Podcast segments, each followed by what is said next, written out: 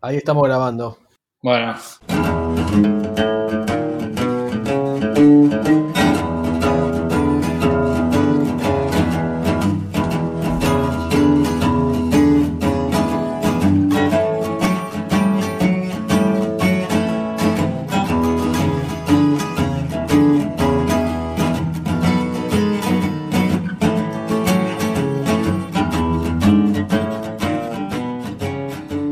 Lo que se me ocurrió y cómo, cómo eh, se me dio por cruzar determinados momentos de mi vida eh, y a los tres momentos que voy a contar eh, adjudicarles la misma frase que es absurdos de la vida.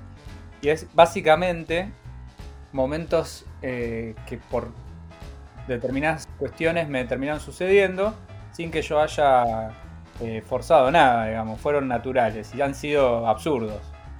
Ajá. Eh, igual vos podés, obviamente, acotar algún absurdo que tengas, ¿eh? nadie, nadie te limita, Diego. No, ya de por sí mi primer este mi primera conclusión es que es una, una, frase un tanto antigua, pero bueno, absurdos de la vida. Ahí vamos.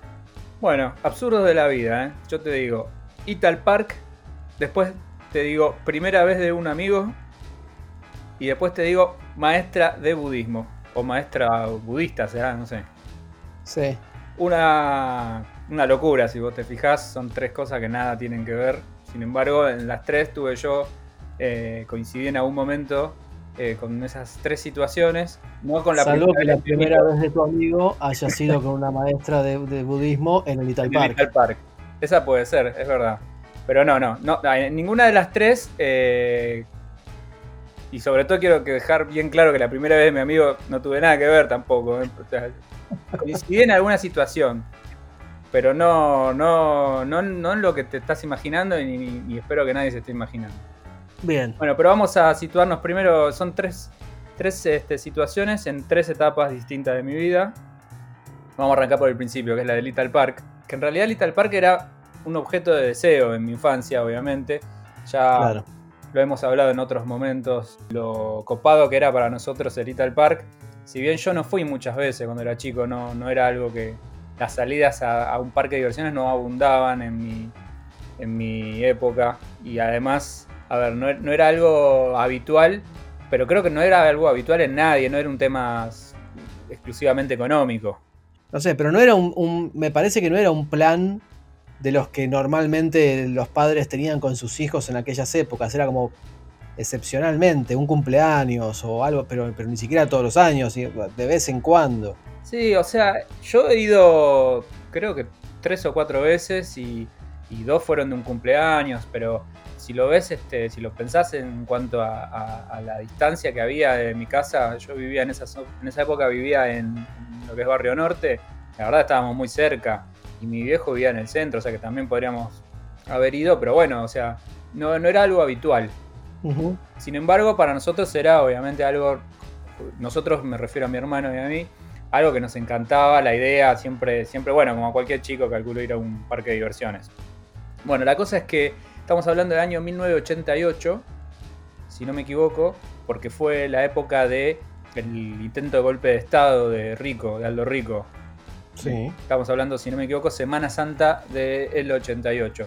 Donde se hizo la famosa frase La casa está en orden. Eso fue el domingo. Bueno, el sábado nosotros, como hijos de padres separados que éramos con mi hermano, nos tocaba estar en la casa de mi viejo.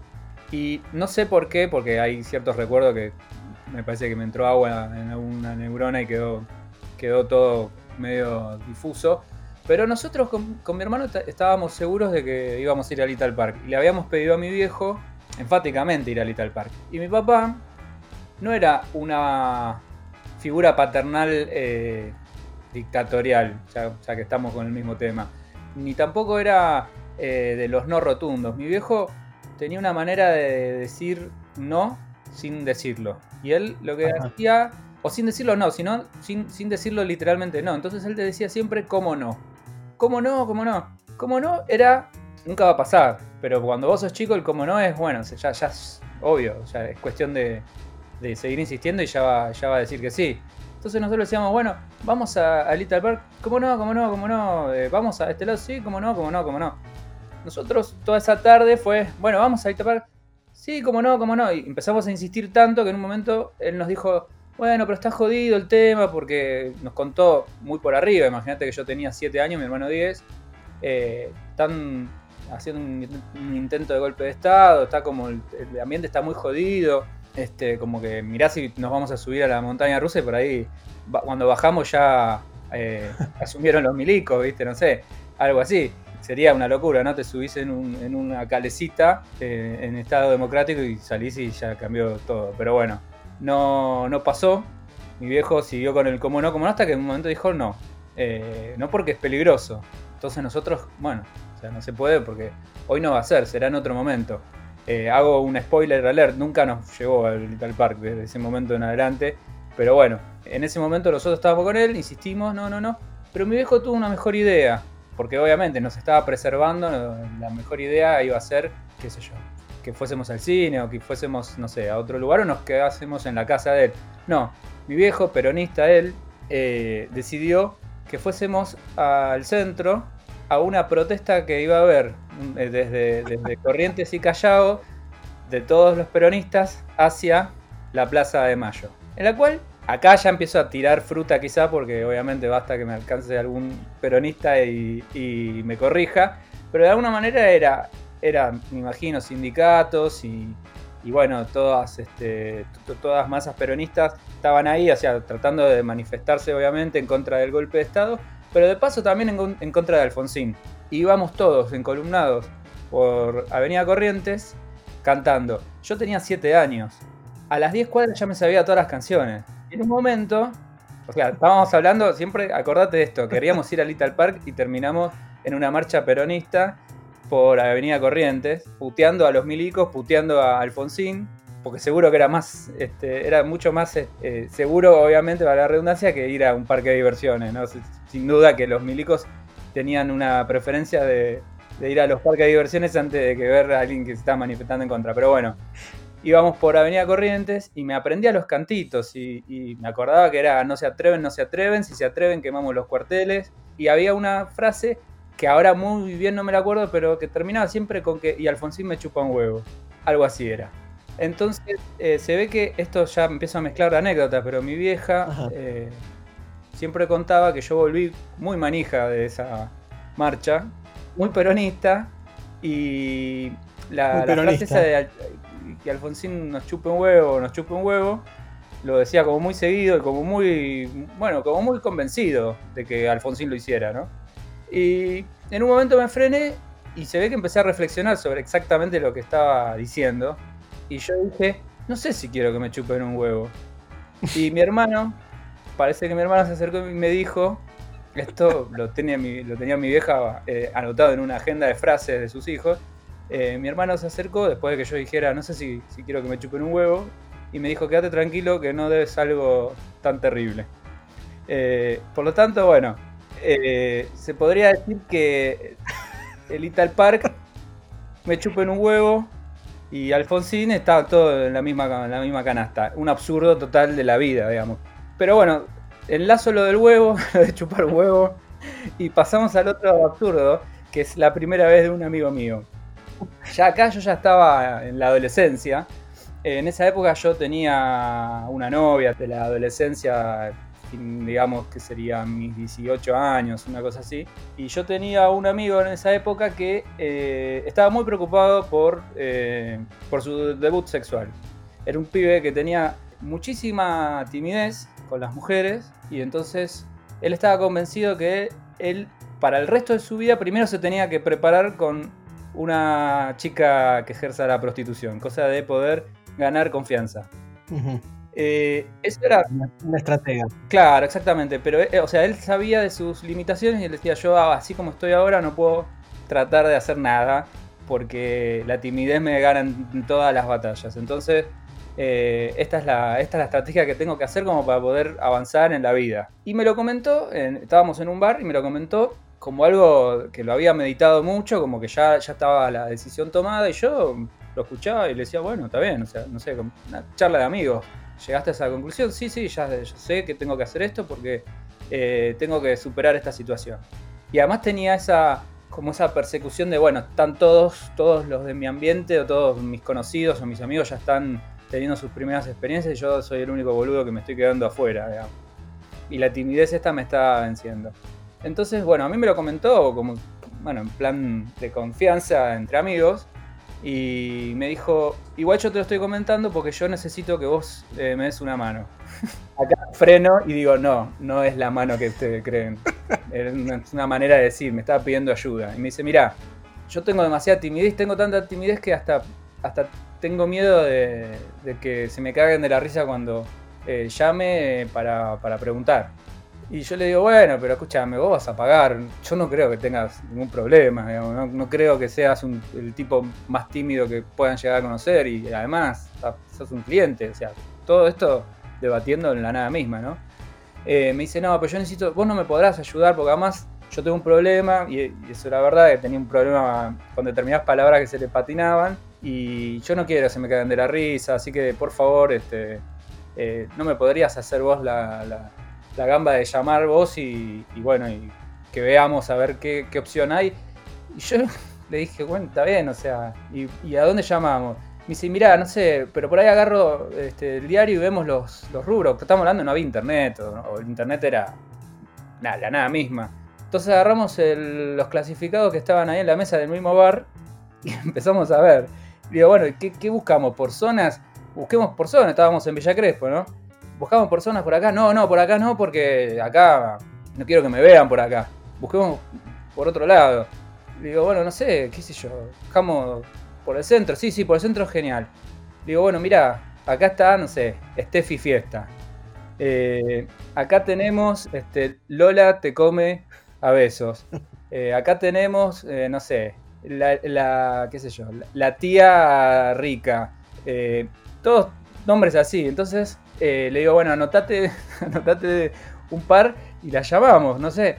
Y dice, bueno, a ver esta, esta. ¿Será buena la, tía rica? Y qué sé yo, digo, son nombres. Bueno, vamos con, vamos con esta, vamos con Steffi Fiesta, vamos con no sé qué. Entonces me, pasó los números, los, pegamos, los copiamos y no teníamos celular en esa época. Eh, así que fuimos a un locutorio que estaba ahí en Corrientes y Escarabino Ortiz. y ya era raro, ya el locutorio era raro todo, ¿no? Entonces, este, le digo, bueno, ¿y qué, qué quiere que le pregunte? No sé, vos fijate, a ver cuánto sale, qué sé yo. Entonces le digo, bueno, está. Y me dice, vamos los dos juntos, yo no hablo, yo escucho, o sea, te escucho a vos y vos después me decís. Entonces nos fuimos los dos a la cabina y empecé a llamar. Entonces era, hola mi amor, te decían así, ¿no? Hola, sí, Steffi, fiesta. Sí, ¿cómo estás, querido? ¿Cómo estás? ¿Todo bien? Sí, sí. Eh, mira, te llamaba para ver cómo era la fiesta, ¿no? Una cosa así la pregunta.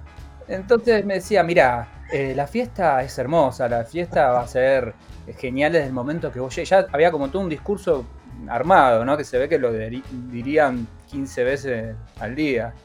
Vamos a arrancar, eh, obviamente, con unos masajes descontracturantes, después vamos a pasar a la sala de no sé qué, y bueno, y después vamos a recorrer las zonas erógenas, las zonas de no sé qué, yo. Por ejemplo, yo no sabía ni qué carajo significaba zona erógena, digamos, pero bueno, entonces yo anotaba zona erógena lo notaba como, como un combo, ¿viste? Este viene con papas grandes, este viene con zona. Mira, acá tenés sala de, masajes, acá tenés latigazos en la espalda. Yo iba anotando, cortaba y mi amigo al lado me decía, ¿y qué, qué, qué fue lo.? No, mira, este tiene zonas erógenas, esta tiene. Este, esta tiene lo que tiene son masajes de contracturante, no sé yo. Bueno, llamamos otra más que me parecía como la más este, normal, tipo, hola, ¿cómo estás? Sí, bueno, la idea es que vos la pases bien, qué sé yo. Eh, nosotros estamos en, el barrio de Once, vos podés venir, me, decís un horario y ya está, y no sé qué. Me parecía como lo más convincente. Cuando cuelgo, digo, me parece que esta última, supongamos, no sé, ponele el nombre que vos quieras, eh, Santa Rita, eh, parece la más normal. Y mi amigo en ese momento me dice, pero pará, ¿pero te mencionó las zonas erógenas o no? Como, como que ya era algo que había que pedir. Digo, mira, no, creo que no, pero bueno, qué sé yo. Me, pareció de, todas la, más convincente dentro del universo de la prostitución, digamos, que yo no tengo nada más puta, putamente idea de qué carajos estábamos preguntando. Y entonces fue eh, que se pactó ese, un día y fue un sábado a la tarde. él quedó que iba el sábado, no sé, ponerle a las 3 de la tarde. El sábado al mediodía me llama y me dice, mirá, eh, la verdad estoy muy nervioso, eh, vos no me podrás acompañar. Y le digo, mirá, yo, yo te puedo acompañar, pero yo... Me tengo que ir al Little Park. ¿Qué? ¿Me tengo que ir al Little Park? No, no era. a mí me tiene que chupar un huevo Alfonsín. No, le digo, mirá, yo te puedo acompañar, pero la verdad que a mí me da un poco de, no sé, no, sé si incomodidad, pero me da un poco de miedo estar ahí, qué sé yo, yo no quiero estar ahí, eh, no es un lugar para, para, para que yo vaya, digamos, no sé, me parece que además sos vos, vos tenés que atravesar este, este, este, este tema vos solo, digamos, no yo.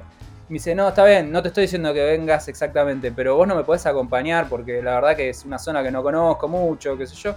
Era el 11, sí lo conocía, pero bueno, él estaba en una situación bastante sensible.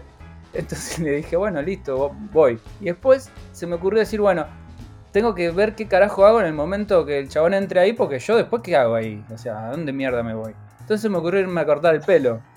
Entonces lo acompañé. Ponele que el lugar era, como yo te dijera, Tucumán y Pasteur, o Tucumán y, no sé, Riobamba, qué sé yo, esa zona. Eh, lo acompañé hasta la, hasta la esquina, le digo, ni siquiera me, le dije, no me da ni para ir a la puerta, no soy el padre, boludo, que lo llevo ahí a ver que, se lo lleven, ¿no? Y le digo, me dice, ¿y si me afanan? Y me digo, mira, qué sé yo, no sé, cualquier cosa. trajiste demasiada guita, no, lo, que me dijeron, bueno, qué sé yo, ya está, tenés que pasar esta situación. Lo dejé y yo me fui a cortar el pelo. Y volví a la hora y en la puerta estaba mi amigo eh, con una sonrisa gigante, con un nivel de, alegría desbordante. Y bueno, mi amigo perdió la virginidad, yo perdí el pelo. Y la vuelta de la vida eh, me llevó que este tipo, que era mi amigo, me termina empernando a mí con un tema de plata. Siempre me quedó debiendo guita. Eh, así que bueno, está todo relacionado. Nunca me voy a olvidar cuando yo le di este, esta mano, así como también cuando me cagó con la guita. Pero bueno, sigamos con los absurdos de la vida. Hasta ahora venís, venís este, tachando los dos absurdos y te, siguen pareciendo absurdos de la vida, ¿no? Sí, son absurdos, sí. Ok. Bueno, el, tercer absurdo. Eh, ya este, una profesora de budismo ya es absurdo, así que ese ya, entra dentro de la calificación. Claro, maestra de budismo. Bueno, acá eh, voy a citar a.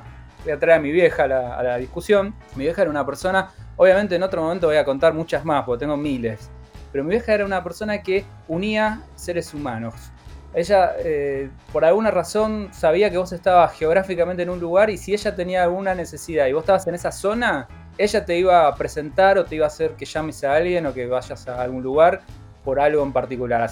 Eh, hace muchos años yo estaba estudiando en un bar cerca de mi, de mi departamento, cuando yo ya vivía solo en el barrio chino, me estaba volviendo y de golpe me suena el teléfono y era mi vieja y me dice, escúchame, ¿vos estás, este, estás en la zona de tu casa?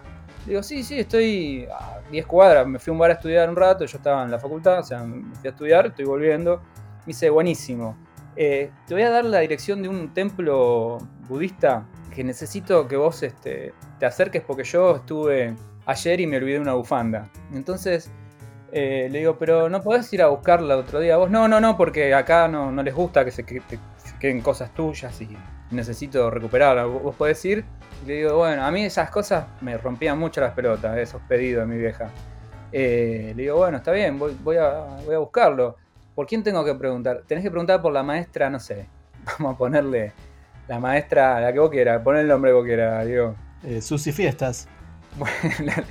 la, maestra Susi Fiesta, ok. Bueno, tenés que preguntar por la maestra Susi Fiesta que te va, te va a devolver la, la bufanda. digo, bueno, ok me da la dirección y era un, templo que hace un toque lo googleé y es el templo, se llama Son Quan. Es un templo budista que está en Montañeses y Mendoza. Grosso. Pleno barrio chino. Fui, era un sábado a las 2 de la tarde, ponele, llego, estaba cerrado el templo. Y del otro lado de la ventana había un. Bueno, yo voy a decirle un chino, pero en realidad calculo que era de otro lado. Pero bueno, era un chino sentado, con los ojos abiertos, pero mirando para, para afuera pero sin, sin pestañear, nada. Estaba sentado, o sea, él me miraba a mí desde ahí, pero no movía ni la cabeza ni nada. Yo le hacía señas, no había timbre, había un carajo.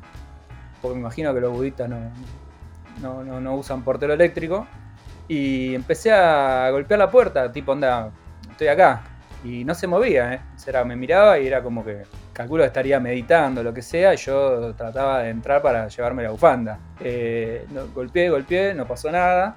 Empecé a mirar a ver si había un timbre, algo, nada.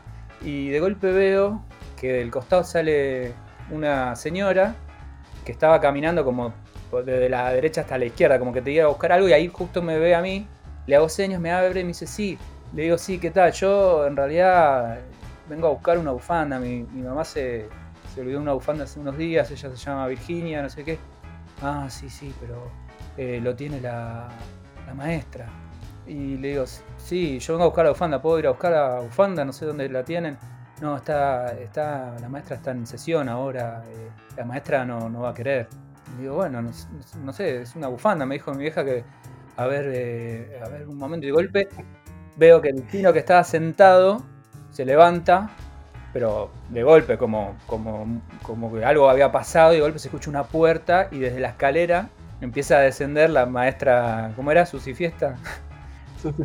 La maestra era una, maestra aguda, toda rapada, tipo Shaolin, una cosa así, con la túnica esa naranja, eh, descendiendo, pero tipo Mirta Legrand por, la escalera, como que como una cosa.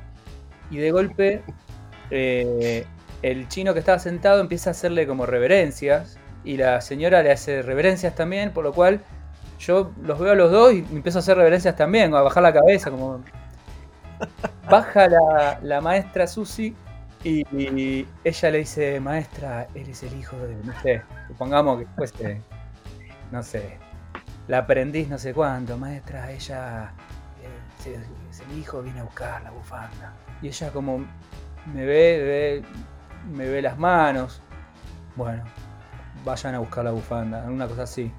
Entonces va ella, la señora esta, baja rápidamente la bufanda, me la da y yo recibo la bufanda, y esto fue algo que yo al día de hoy me arrepiento enormemente. La miré a la maestra y agaché la cabeza, gracias, gracias maestra. Como si yo fuese, no sé, boludo, el, aprendiz de, budista, qué sé yo. Eh, y después, obviamente, me, dio muchísima bronca con mi vieja, tipo, onda, yo estaba en un bar tranquilo estudiando y terminé eh, pidiéndole a la maestra budista que me, me, traiga la, bufanda en, una situación completamente hiper bizarra, típico que mi vieja me, hacía pasar a veces. Y tiempo después me encontré a la maestra esta a la vuelta de mi casa en el supermercado buscando las mermeladas, pero bueno, eh, creo que todos son absurdos de la vida, digamos. Vos podés elegir el que vos quieras, Diego. En fin, bueno, yo creo que tenés este material de sobra. ¿eh? No, te quiero perturbar los recuerdos este, porque calculo que, ya tuviste demasiada información, pero no, te podés quejar de que tenés variedad. Tenés prostitución, budismo y golpe de Estado.